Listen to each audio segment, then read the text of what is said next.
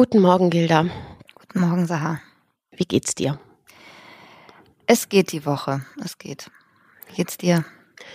Ja, ich glaube ähnlich. Also ich musste gestern so ein bisschen drüber nachdenken, dass ich während der Fußballwoche gesagt habe, wie emotional ich aufgewühlt war. Und ich glaube, diese Woche hat es auf jeden Fall getoppt, was auch überhaupt nicht vergleichbar ist, ehrlich gesagt, zu, zu meinen Emotionen während des Fußballspiels und das, was, äh, warum die jetzt so furchtbar sind. Wir hatten eine Woche mit zwei Hinrichtungen. Wir hatten letzte, in der letzten Folge schon darüber kurz gesprochen. Da war die Nachricht ja sehr frisch, als wir aufgezeichnet ja, das war hatten. Morgen. Mhm. Genau, das war Mohsen Shikari, ein 23-jähriger Musiker, den sie hingerichtet haben. Vier Tage später wurde der zweite Mann hingerichtet, der hieß Majid Reza Ranawat, auch 23 Jahre Sportler. Ist es jetzt einfach so, die fangen jetzt einfach an. Was hat das für eine Aussage, dass die das machen?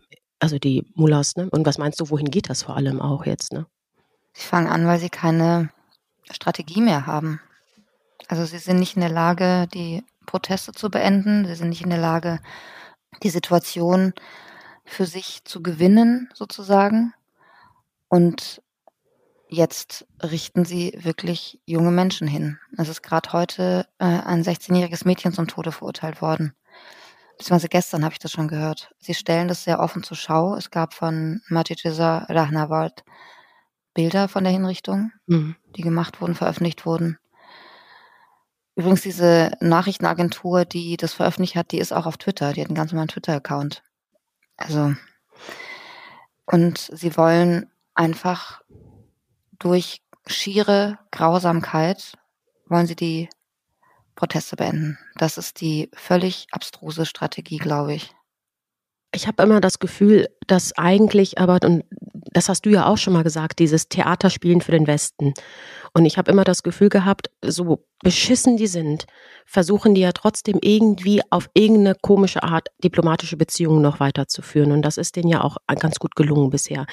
Ist das aber jetzt so, dass sie drauf scheißen und sagen, ja, jetzt machen wir Feuer frei, jetzt können wir machen, was wir wollen, weil irgendein Rest von Anstand will ich nicht reden, aber so einfach nur aus diplomatischer Sicht, irgendein Funken Diplomatie müssen die, die sich doch noch beibehalten, wenn sie irgendwie in der Weltgemeinschaft noch teilhaben wollen? Oder glaubst du, dass die eben genau denken, ach, uns passiert sowieso nichts, weil du siehst, was für Sanktionen kommen, das trifft jetzt die nicht ins Mark wahrscheinlich, ne, was von der EU kommt. Also gibt es denn überhaupt kein, kann nichts, also ich frage mich die ganze Zeit einfach nur, warum machen die das und haben sie denn nicht mal Angst um ihre eigene Außenwirkung? Die haben mehr Angst um ihr Überleben. Also diese Angst steht an aller, aller, allererster Stelle, ums eigene Überleben und die eigene Macht zu erhalten und die eigenen Pfründe und das Geld, alles, was sie sich eben in 44 Jahren angesammelt haben. Und diesen Schein der Legitimität wollen sie gerade noch dadurch erhalten. Also ich meine, sie wissen, glaube ich, auch nicht, dass, dass es nicht funktioniert, aber dass sie ja irgendwelche Begründungen für die Hinrichtung ja sich noch überlegen. Mhm. Also der hätte das gemacht, der hätte einen Basic verletzt, der hätte sich so, also die haben ja bisher auch schon Jung, Jugendliche hingerichtet. Also mhm. Iran ist das Land, das dafür bekannt ist, dass äh, Minderjährige hingerichtet werden, schon lange. Auch das ist nichts Neues. Und die Leute im Westen haben ja trotzdem mit denen weiter verhandelt. Das wussten mhm. die alle schon. Von daher brauchen sie da, glaube ich, nicht unbedingt Angst zu haben, ehrlich gesagt, weil wie du es gesagt hast, es passiert ja am besten auch nicht wirklich was. Mhm. Dass die jetzt aus der Frauen, äh, UN-Frauenrechtskommission geschmissen wurden, das kann denen ja wurscht sein. Das, also, äh, was es sind halt Symbole, ne? Also ich glaube, es sind Symbole, die irgendwie beim iranischen Volk ankommen. Ich hatte gestern so aus der Heimatstadt von Gina äh, Amini gesehen, dass Feuerwerks, äh, Feuerwerke gestartet wurden und so. Also ich glaube, das ist das gleiche wie bei der UN-Resolution. Also am Ende, glaube ich, geht es ja nur so um eine Symbolkraft, ne? Genau, für die Menschen, glaube ich, ist es vor allem, geht es weniger darum, was es ist, sondern eher darum, dass man merkt, dass halt die Weltgemeinschaft zuschaut. Mhm. Dass sie sehen, dass es auch ein Zeichen dafür, einfach ein Zeichen dafür ist, dass die Menschen nicht vergessen sind. Und deswegen ist es auch gut und wichtig. Für das Regime selber macht es keinen Unterschied. Mhm. Also es hat jetzt keine faktischen Konsequenzen, dass sie nicht mehr in der UN-Frauenrechtskommission sitzen. Deswegen werden die so lange weitermachen, bis irgendwie wirklich was passiert im Westen oder sie ihre Macht verlieren, weil die Proteste einfach so stark werden und dass, dass äh, diese Grausamkeit, die sie gerade zur Schau stellen, auch den auch Leuten im Regime zu viel wird. Mhm. Weil bisher war es ja so, in den letzten 44 Jahren muss man sich echt klar sein, dass äh, diese Grausamkeiten, die begangen wurden, die waren den, den Leuten an der, in der Führung ja nicht die ganze Zeit dauerpräsent, sondern sie für sich selber waren ja legitime Machthaber und mit, mit einem Justizministerium, mit einer Justiz, mit einer Exekutive im Parlament. Die haben schön ihre Anzüge ohne Krawatten getragen und quasi haben sich nie die Hände schmutzig gemacht. Und jetzt sehen sie aber selber, was passiert. Sie kriegen mhm. das in den eigenen Familien erzählt. Sie kriegen, sehen selber Bilder in sozialen Medien. Die, die sind ja nicht blind, also die sehen das ja. Und wie lang das durchhaltbar ist, das weiß ich tatsächlich nicht. Weil diese offen zur Schau gestellte Grausamkeit, Brutalität, weiß ich nicht, ob das dann so viele Menschen so lange mitmachen werden. Mhm. Was meinst du denn? Ich meine, wir haben jetzt seit Wochen darüber geredet, dass die politischen Verantwortlichen mehr tun sollen. Aber weil du das gerade nochmal so gesagt hast, da bisher beeindruckt die das vielleicht nicht wirklich. Was wäre denn, was wäre wirklich was, wo das Mullah-Regime sagt, oh Scheiße, damit hätten wir jetzt nicht gerechnet, dass die EU oder sonst wer damit. Äh, weißt du, also ich frage mich auch diese Forderung von uns mit der EU-Terrorliste und mit allem Möglichen, was man so fordert. Was ist so der Gipfel der, des Unmöglichen für die, wenn man das machen würde? Das lässt sich gar nicht sagen. Das lässt sich da genauso wenig sagen, wie es sich bei, bei Putin sagen lässt. Mhm. Also bei Putin hat man eine Sanktionsrunde nach der anderen gemacht, weil es sein musste, weil es richtig mhm. war, mhm. weil das ein völkerrechtswidriger Angriffskrieg ist, was er da führt. Genauso wie das, was das iranische Regime macht, brutalste Menschenrechtsverbrechen sind. Ähm, das heißt, so kann man gar nicht denken, mhm. sondern es geht darum, die Menschen zu sanktionieren, die sich an diesen Menschenrechtsverletzungen beteiligen. Und das passiert immer noch nicht, mhm. weil es sehr, sehr, sehr viele gibt, die sich daran beteiligen und die dafür verantwortlich sind. Dazu gehört auch diese ganzen Fast News, Medienagenturen, mhm. die sind ja alle daran beteiligt. Und es sind viele, viele Menschen und das heißt, es braucht eine Sanktionsliste, wo alle diese Namen draufstehen. Und die existiert noch nicht. Mhm. 20 weitere waren es jetzt in der dritten Runde. Und eine Organisation, genau. Ähm, ich würde mich gerne mit dir unterhalten über diese ganzen Sch äh, Scheinprozesse, weil ich glaube, das ist auch nochmal ein wichtiges Thema. Aber bevor wir dazu kommen, würde ich gerne nochmal so auf keine emotionale Schiene, es geht auch immer noch so darum, was deren Taktik dahinter ist. Aber ich habe jetzt, wir haben diese Woche gesehen, dass, also wir wachen, glaube ich, alle auf mit, oh Gott, ist heute wieder jemand hingerichtet? Äh, das Erste, was du checkst. Und ich habe das Gefühl gehabt, weil da immer wieder jetzt Nachrichten kamen von der und der wird morgen hingerichtet. Und dann war mein Insta-Feed voll davon. Da ging es um die beiden kurdischen Brüder, Farhat und Falsot, die ähm, wohl gestern Morgen, glaube ich, hätten hingerichtet werden sollen. Dann ähm, kursierten Videos der Mutter, die da bitterlich geweint hat und diese Nachricht bekommen hatte und so weiter.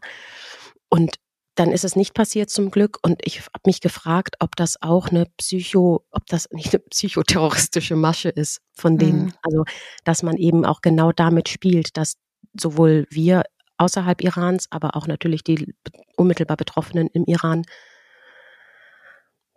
deren Psyche zermürbt werden soll, wenn du nicht weißt, stirbt er morgen oder stirbt er nicht. Ne? Das ist auf jeden Fall, das ist auf jeden Fall eine Strategie. Das war ja auch so bei Mohsen Shikari und Majid Reza Rahnavard. Ähm, bei Mohsen äh, Shikari war es so, dass der Familie gesagt wurde, die sollen stillhalten und nichts sagen, eben nicht an die Öffentlichkeit gehen, wie bei den anderen. Und dann wurde ihnen gesagt, dann wird er nicht hingerichtet und er würde sogar freigelassen, meine ich, haben sie, haben sie der Familie gesagt. Und die haben dann natürlich stillgehalten, klar. Mhm. Und dann wurde er hingerichtet. Mhm. Und bei Majid Reza Rahnavard, ähm, da war die Mutter am Abend vor der Hinrichtung noch bei ihm im Gefängnis. Mhm. Und man sieht die Bilder, wie sie sich freuen, sich zu sehen, wie er lächelt, wie sie lächelt. Und sie hat das Gefängnis verlassen und dachte, er wird freigelassen. Und am nächsten Morgen wurde er hingerichtet. Und sie bekam dann nur einen Anruf, wir haben ihren Sohn umgebracht. Und der wurde da schon, sie ist, glaube ich, am, ins, an Gefängnis angekommen, als, als sie gerade dabei waren, ihn unter die Erde zu bringen. Und das sind Psychoterrorspielchen. Also das ist wirklich pures Grauen verbreiten, wirklich pures Grauen, puren Terror verbreiten bei den Menschen, weil sie mit nichts mehr rechnen können. Es gibt keinen Due Process, man weiß nicht, was passiert, es ist komplette Willkür. Und dazu gehört unter anderem zum Beispiel auch, dass der Vater von Mohammed Mehdi Karami, Mhm. Ähm, der hat ein Interview gegeben in der Tageszeitung Ehtimat. Und das war, ist ja im Iran erschienen, dieses Blatt. Mhm. Und da erzählt er ganz offen erstmal, wie, wie schrecklich das ist, als sein Sohn ihm erzählt hat, dass er ein Todesurteil bekommen hat am Telefon aus dem Gefängnis. Und er erzählt auch, wie unfair das Verfahren ist, dass er keinen Anwalt hat, dass er, also er erzählt quasi das alles. Und ich habe mich halt gefragt, warum erlauben Sie denn, dass so eine mhm. Tageszeitung im Iran sowas druckt? Weil das, mhm. also es hätte auch im Westen erscheinen können, dieses mhm. Interview. Mhm. Und auch das, es macht Panik, es macht Angst. Wenn das Eltern lesen, mhm. natürlich werden sie den Kindern sagen, bitte, bitte geh nicht protestieren. Bitte mhm. schreib nicht mehr das auf Social Media. Das gehört alles dazu. Ich glaube das ja eben auch total. Also bin davon überzeugt, dass was du sagst, dass es genau aus diesen Gründen ist. Wir springen, ich, also ich springe heute, glaube ich, so ein bisschen. Das ist, tut mir total leid, aber es ist so ein bisschen, weil das alles auch irgendwie zusammenhängt. Die Inhaftierten, die Hinrichtungen, die Schau Scheinprozesse, die Patenschaften, über die ich auch gerne noch nachher mit dir reden will, die politischen Patenschaften. Aber das hängt so ein bisschen gerade zusammen. Es hieß jetzt, dass der inhaftierte Mahon Sedarat ähm, hingerichtet werden soll. Dann gab es eine politische Patenschaft von Mariam Blumenthal. Und dann war auf einmal so, ähm, Gott sei Dank, das wurde aufgehoben, der wird nicht hingerichtet. Und dann ist auf einmal, spüre ich so in, in, Social Media eine totale Freude darüber. Das wurde offiziell von seinem Anwalt scheinbar ähm, äh, weitergegeben und so. Aber wenn du diese Haltung hast oder dieses Verständnis für dieses Regime, zu sagen, eigentlich kannst du den never ever trauen, was ist denn dann auch so eine Aussage wert? Ne? Also ist es dann so, ich habe dann immer Angst, dass wir dann dazu neigen, sagen, okay, abgehakt, wir kümmern uns um den Nächsten und vergessen den. Und es kann total passieren, dass der morgen trotzdem hingerichtet wird. Ja, absolut. Ich kann da gar nicht viel mehr zu sagen, ja. Hm. Solange der in deren Fängen ist, gibt es keine Garantie. Hm. Ich hoffe, dass es dabei bleibt. Ich hoffe sehr, weil es ist auch ein Zeichen für diese politischen Patenschaften. Hm. Und ich hoffe, dass es dabei bleibt und dass dass noch viel, viel mehr von den Verurteilten freigesprochen werden, vom Todesurteil zumindest. Also ich glaube, die Woche war sehr, sehr hart für viele und man merkt das eben auch an uns, dass wir irgendwie, wir haben gestern telefoniert und ich war schon wieder äh, halb emotional und war so, ich schäme mich, dass ich, dass ich traurig bin und weinen muss und dass ich hier leben darf und da hast du das ja auch irgendwie ganz äh, ganz gut äh, für mich wieder runtergeholt. Aber ich habe so das Gefühl, diese ganze Woche mit Hinrichtung und vor allem diesem wirklich diesem Psychoterror von du weißt mhm. nicht, ob das morgen passiert oder nicht. Und das meine ich, wenn ich sage, ich schäme mich dann so, weil ich denke mal, ich sitze hier in Freiheit und hab so Panik. Was ist mit den Angehörigen und allem, ne? Und das hattest du ja auch irgendwo gesagt. Du hast das Gefühl, dass irgendwie so eine neue Phase eingeläutet wird, ne? Ja, das hatte ich jetzt auch in diesem Spiegeltext geschrieben, der, der gestern rauskam. Also sowohl strategisch sozusagen. Also ich glaube, dass halt der Schock darüber, dass sie wirklich zwei junge Menschen hingerichtet haben, ist egal, ob sie jung sind oder nicht, aber zwei mhm. Menschen hingerichtet haben. Also ich merke es bei mir, die Trauer ist schon echt überwältigend. Also ich mhm. merke echt, die Tage sind noch schwerer als vorher. Die Trauer, die zwischendurch rauskommt, ist echt tief, weil natürlich ist ein Menschenleben Menschenleben ist jetzt nicht so, es ist nicht schlimmer, wenn jemand hingerichtet wird, als wenn man auf der Straße erschossen wird. Nicht, auf gar keinen Fall. Es ist nur dieses, weißt du, diese Vorbereitung, dieses, die Menschen wissen, was passiert. Sie werden, sie wissen, dass sie am Kran hängen. Sie, das, das sind Menschen, die zuschauen. Das sind Menschen, die das durchführen. Viele Menschen. Mhm. Und die Vorstellung, wie es der Person dann geht, ist, es ist so schlimm, dass man dann auch stoppen muss, die Gedanken. Und das passiert gerade irgendwie zehnmal am Tag. Mhm. Also es ist halt so, wie geht es der Person? Was fühlt sie? Wie ist es für die Angehörigen? Und das ist, glaube ich, bei vielen Menschen im Iran halt auch. Und ich merke dann aber auch bei mir, und ich glaube, das habe ich auch eben aus dem Iran gehört, das haben mir einige gesagt, dass diese Trauer dann sehr schnell in eine unglaubliche, es gibt doch so einen biblischen Ausdruck für Wut, was ist das? Rage. Also so mhm. diese, diese tiefe Rage mhm. über diese Grausamkeit und die Ungerechtigkeit. Und das ist, glaube ich, bei den Menschen im Iran auch so. Deswegen gab es ja nach der Hinrichtung von Mohsen Shekari auch Proteste. Mhm. Obwohl die Angst natürlich da sein muss. Aber die, ich glaube, dass sie sich jetzt neu sortieren, dass sie äh, mit dieser Trauer weitermachen müssen und weiter, weitermachen werden. Weil jeder Mensch, der hingerichtet wird, wird wieder Wut auslösen, glaube ich. Das ist eben genau das, was du sagst. Also ich hatte in dieser Woche hatte mir eine Person auf Instagram geschrieben, dass sie war total wütend, weil irgendjemand ihr vorgeworfen hätte, warum man jetzt nur für die Leute, die hingerichtet werden, so laut wäre und nicht für die, die schon gestorben sind oder auch so sterben also das ist ja sowieso manchmal habe ich den Eindruck, dass es gerade so eine gegenseitige Psychotherapie ist, dass man sich so gegenseitig schreibt und sich dann immer bedankt, dass man sich jetzt mal kurz auskotzen durfte, obwohl man weiß, dass der andere ja auch fertig ist und so. Ne? Und das passiert mir relativ oft beidseitig. Entweder kotze ich jemanden voll mit meinem Drama oder irgendwie andersrum. Und da habe ich auch gedacht, und das habe ich ihr dann auch geschrieben, ne? also das, also erst einmal tun wir ja seit zwölf Wochen nichts anderes als die ganze Zeit, diese ganzen Namen, die immer wieder fielen, das waren alles Menschen, die auf der Straße erschossen wurden oder in Gefängnissen äh, oder ja, draus kamen. ja auch gar also, keinen Rang geben. Also das, nee, das ist totaler Quatsch. Also, Total. Ja. Ähm, nichtsdestotrotz glaube ich, was bei den Hinrichtungen, das hast du ja schon ange, an, angemerkt, das Brutalste ist, glaube ich, wirklich daran, dieses ganze Wissen drumherum, dass du da quasi aufs Schafott musst, im wahrsten Sinne des Wortes. Ne? Ja. Und den eben, was wir, was ich auch vorhin meinte, mit den, mit den Angehörigen, die angerufen werden, entweder angerufen werden und gesagt werden, morgen stirbt dein Sohn oder deine Tochter oder wer auch immer, deine Verwandten, oder du den Anruf bekommst, dein Sohn ist schon tot, kannst du mal jetzt irgendwie zu dem und dem ja. Blog gehen und da liegt er jetzt. Ja. Und dann hörst du diese Videos von diesem Geschrei dieser Mütter und dieser Verwandten und das geht durch Mark und Bein und du ja. kannst du hast keine Vorstellung davon, also was diese Menschen gerade empfinden müssen. Ne? Und dann siehst du, dass sie trotzdem wieder sich aufraffen und wieder auf die Straße gehen. Und das war bei dem Grab von Majid Reza, als die Mutter da schreit und sagt, macht uns, wenn du meinen Sohn nimmst, was habe ich noch, wofür ich leben will und ich kann, ich kämpfen weiter. Das ist so so abgedroschen mittlerweile, weil es diesen Begriff schon jetzt ungefähr 4000 Mal gab, immer zu wieder zu sagen, es gibt nicht mehr, es ist der Point of No Return äh, äh, erreicht und das ist, glaube ich, wirklich so. Ne, das wird nicht. Ähm, ich habe keine Vorstellung, wie dieses Regime back to business gehen will, so back to normal gehen will. Wie soll das klappen? Nach all diesen. Ich glaube nicht, dass es geht. Jemals. Also wir werden nicht vergessen. Mhm. Niemand wird es vergessen. Mhm. Ähm, okay, bevor wir aber zu den Patenschaften kommen, zu den Scheinprozessen jetzt, weil das wird mich, ähm, ich glaube, das könnte einige Menschen interessieren, weil es ist am Ende so, es gibt keine richtige Verhandlung, natürlich kein richtiges Urteil, keine richtige Verhandlung.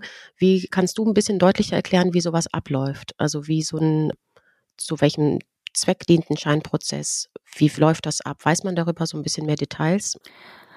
Es ist eigentlich eine Aufführung. Ich glaube, so kann man das sehen. Ähm, es werden auch die Teile gefilmt, die gefilmt werden sollen. Mhm. Und die werden nach draußen gegeben. Es werden auch Zusammenschnitte erstellt, die dann irgendwie dramaturgisch so dargestellt sind, dass der Angeklagte als Bösewicht erscheint.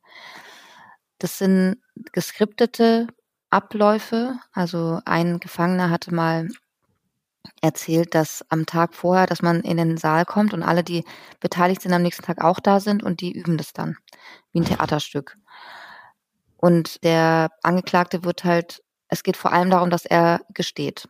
Das, mhm. ist, das ist das Ziel, das ist das einzige Ziel, weil die Verurteilungen nur auf dem Geständnis beruhen. Es gibt keine Beweisaufnahme, es gibt keine ZeugInnen, nix. Also es ist einfach nur dieses Geständnis. Das ist der, das Zentrum dieses Prozesses. Die dauern auch nicht mehr als einen Tag. Das geht sehr, sehr schnell. Und es werden halt Bilder produziert, wo man dann irgendwie den Angeklagten stammeln sieht oder sich entschuldigen sieht. Und das ist dann der, der Beweis für die Schuld, für die vermeintliche Schuld. Ähm, jetzt kam auch in den letzten Wochen kamen Videos raus, wie Zeugen gehört wurden. Und das waren dann aber nicht irgendwelche Leute, die irgendwie Zeugen sind, sondern das waren teilweise Basijis und Kleriker, die halt engagiert wurden, um als Zeugen, um die Zeugen zu mimen. Also so weit geht das. Ja, es gab doch dieses Bild von dem einen, der das, ich weiß nicht, bei wessens äh, Prozess das war, ob das bei Majid Lesor war oder ich weiß nicht, ob es jemand anderes war, das weiß ich gerade nicht, wo doch der Zeuge oder es war irgendwie ein und derselbe Mensch mit einem Messer in der Hand, einmal mit Turban, einmal ohne Turban.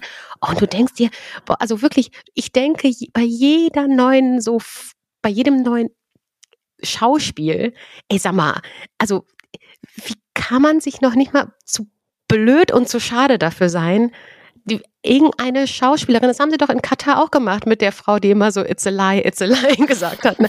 Seid doch nicht so blöd, irgendwie einfach mal irgendwelche Komparsenschauspieler zu nehmen mhm. und die da hinzusetzen, anstatt das so offensichtlich zu machen. Ja, es ist denen echt egal. Es ist echt, mir fehlen auch, also jetzt die Woche fehlen mir langsam auch echt die Worte. Ich muss echt sagen. Ja, weil es ja auch so ein Hohn ist. Also ich glaube, ich frage mich manchmal, sind die zu doof? Das würde ich nicht ehrlich gesagt 100 Prozent unterschreiben. Oder sind die einfach so dreist. Ja, sind sie. Ja, weil es ja seit 44 Jahren funktioniert hat. Die machen das seit 44 Jahren. Die haben 1988 mehrere tausend Menschen umgebracht. Es hat es ist nichts passiert. Nichts. Es gab keine Konsequenzen. Mhm. Warum sollen sie es nicht jetzt auch wieder machen? Das ist genau das Ding. Es gab nie Konsequenzen für diese Menschen. Mhm. Deswegen sind sie natürlich dreist. Und ich hoffe, dass das ihr Fehler sein wird. Weil wir leben nicht mehr im Jahr 1988. Exakt. Also 1988 hat es halt auch keiner gesehen. Ne? Genau. Und, und du, das war ja auch so mit Teil von diesen geleakten Audiotapes und so, glaube ich, oder? Wo, wo es hieß, wir haben die Kontrolle über Social Media verloren eigentlich. Wir haben den medialen oder? Krieg verloren, haben mhm. die gesagt, ja. Ja, und der ist ihnen wichtig. Ja. Eben. Also das ist wirklich, ich denke mir wirklich, wenn es nicht so traurig wäre, ne? Also es ist,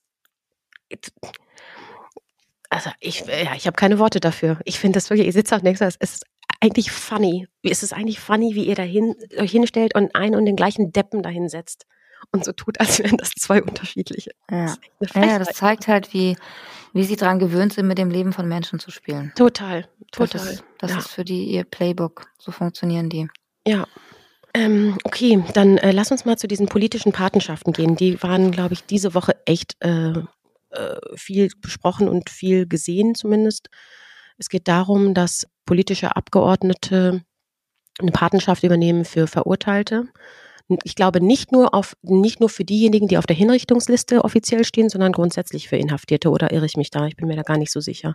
Ich meine für, weil. Ja, es sind jetzt über 50. Also mhm. gestern waren es noch 37, gestern Morgen, gestern Nachmittag waren es schon 50. Und äh, es stehen ja noch keine 50 Menschen auf der Hinrichtungsliste. Ja. Deswegen, ja, ja. Aber es sind halt schon viele mit Krieg gegen Gott angeklagt. Mhm. Das heißt, die werden höchstwahrscheinlich ein Todesurteil bekommen.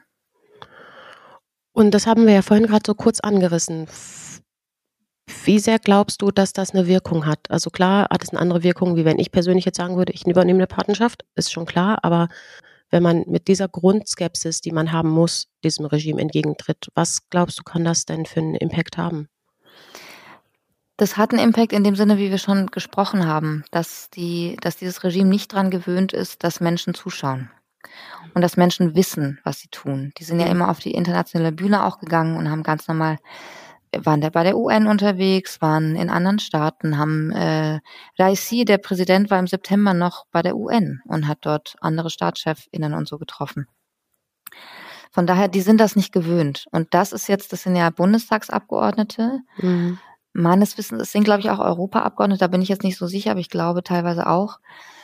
Und die posten und schreiben Briefe an den iranischen Botschafter, dass nichts in dem Land stimmt, dass es alles wieder gesetzeswidrig ist, dass es Menschenrechtsverletzungen sind und dass sie draufschauen.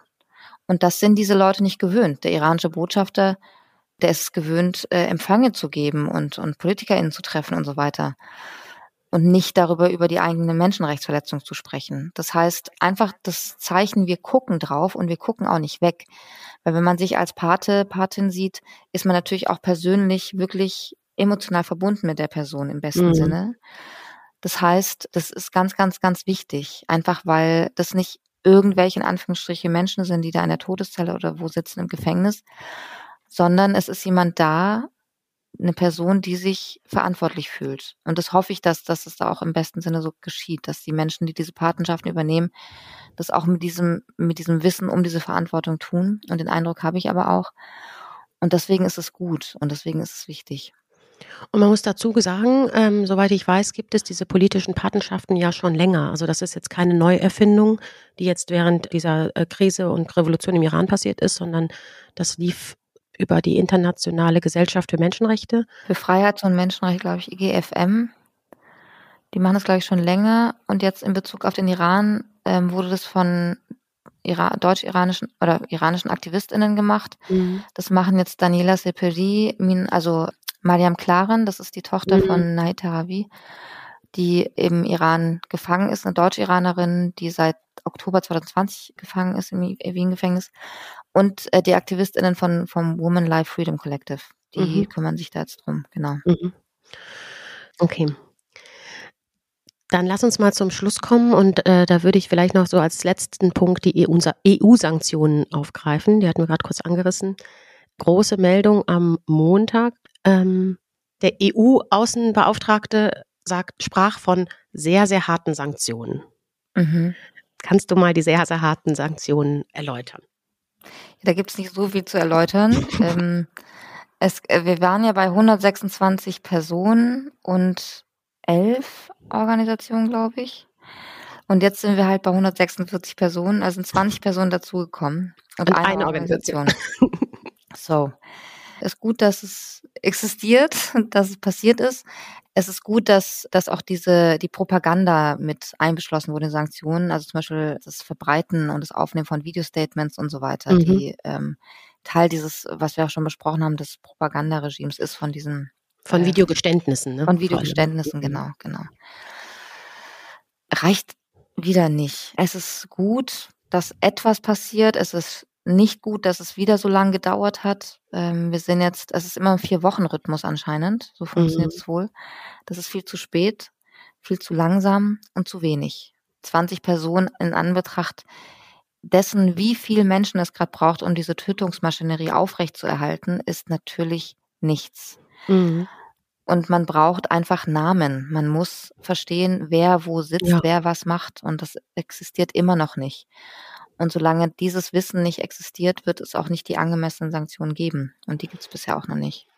Und vielleicht ganz kurz noch dazu, also Sanktionen bedeuten in dem Fall Einfrieren von Konten, Einreiseverbot, ne? also das, ja. ähm, was Mitglieder, einzelne Mitglieder von Revolutionsgarden und so weiter angeht. Genau. Mm, der Iran lässt das natürlich nicht auf sich sitzen, schlägt zurück und hat auch deutsche PolitikerInnen auf die Sanktionslisten gestellt, Jeder. Weißt du wer? Ich muss wirklich, also mir ist echt überhaupt nicht zu lachen zumute, aber hm. das, also die haben, die haben gesagt, die Begründung vom, vom Außenministerium, vom iranischen war, da hat ein Sprecher gesagt, die Einmischung in die inneren Angelegenheiten des Iran im Zusammenhang mit den Protesten können nicht bunt beantwortet bleiben und dann Zitat, Teheran wird sich von Drohungen und politischem Druck nicht einschüchtern lassen. Und dann haben sie die Sanktionen ausgepackt. Und sie haben drei deutsche PolitikerInnen sanktioniert. Und zwar Claudia Roth, Annegret Kramp-Karrenbauer und Norbert Lammert. Ich weiß nicht warum. Ich weiß die iranische nicht, Regierung ist nicht up to date. das ist wirklich nicht up to date. Die haben nichts mehr zu sagen. Claudia Roth äh, hat gerade übrigens ganz fett äh, Kulturtöpfe zusammengestrichen, das ist nur mhm. nebenbei. Ähm, ich weiß nicht, ob die, also ich anscheinend weiß die iranische Regierung genauso wenig über unsere Leute wie wir über ihre Leute. Die haben ihr eigenes Internet auch gedrosselt. Die können nicht eben kurz daran liegt wahrscheinlich. Also ich, ich glaube, Norbert Lammert wird es jetzt nicht interessieren, ob er in den Iran einreisen darf oder nicht. Äh, also Norbert Röttgen hätte ich ja verstanden, aber mhm. Norbert Lammert ist mir jetzt absolutes Rätsel. Der, also, Vielleicht haben sie sich vertan. Norbert, Norbert Wahrscheinlich, oder? Ja. Also ohne, ohne Quatsch. Kann die, können unsere, die können die deutschen Namen wahrscheinlich genauso schlecht auseinanderhalten wie hier die Leute andersrum. das ist wahrscheinlich die Erklärung. Also das noch als Information für die drei. Das war ganz gut, nach dieser sehr schweren Woche ja. mit einem ganz kleinen Schmunzler rauszugehen. Ja. Zum Ende komme ich wieder zu meinem Tipp der Woche. Diesmal habe ich sogar zwei. Ich hatte einmal ähm, diese Woche, wurde ich aufmerksam auf ein Instagram-Reel von zwei Iranern, die auf eine Instagram-Seite verwiesen haben. Therapy for Iran. Mhm. Vor mhm. die vier für Exil-Iranerinnen, aber auch für IranerInnen, die irgendwie, ich glaube, das ist passend zu dieser Folge, so ein bisschen Austausch brauchen, mental irgendwie am Ende sind oder am Limit sind. Und da, die Seite ist relativ klein. Ich habe die gestern nochmal gecheckt. Die hat irgendwie, glaube ich, so 300 Follower oder so oder ein bisschen mehr. Aber da sind auf jeden Fall irgendwie Ärztinnen oder Therapeutinnen, bei denen man sich melden kann. Und ich glaube, das könnte, glaube ich, dem einen oder anderen ganz gut helfen, ehrlich gesagt. Und was du vorhin angesprochen hast, du hattest das Woman Freedom Kollektiv angesprochen, dazu gibt es eine Doku auf Arte. Der Titel heißt Für ein neues Iran. Also ist die Re-Reportagen für ein neues Iran. Das würden wir auch auf die Shownotes packen. Und reinschauen. Ich habe auch nur die Empfehlung bekommen. Ich habe es noch nicht selber geguckt, aber so relativ neu und wahrscheinlich sehenswert. Ich habe es auch nicht gesehen, aber ich werde es mir anschauen. Super. Ich danke dir, Gilda. Ist heute, glaube ich, länger geworden. Es wird sehr lang geworden. Mhm. Der Tag ist jetzt schon sehr weit fortgeschritten. Danke Vielen dir. Dank. Danke, schönen Tag dir. Dir auch.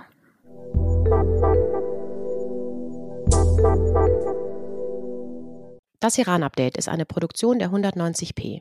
Executive Producers Saha Esler und Oliver Meske. Hosts Gilda Sahebi und Saha Esler. Redaktion und Schnitt Franziska Schill.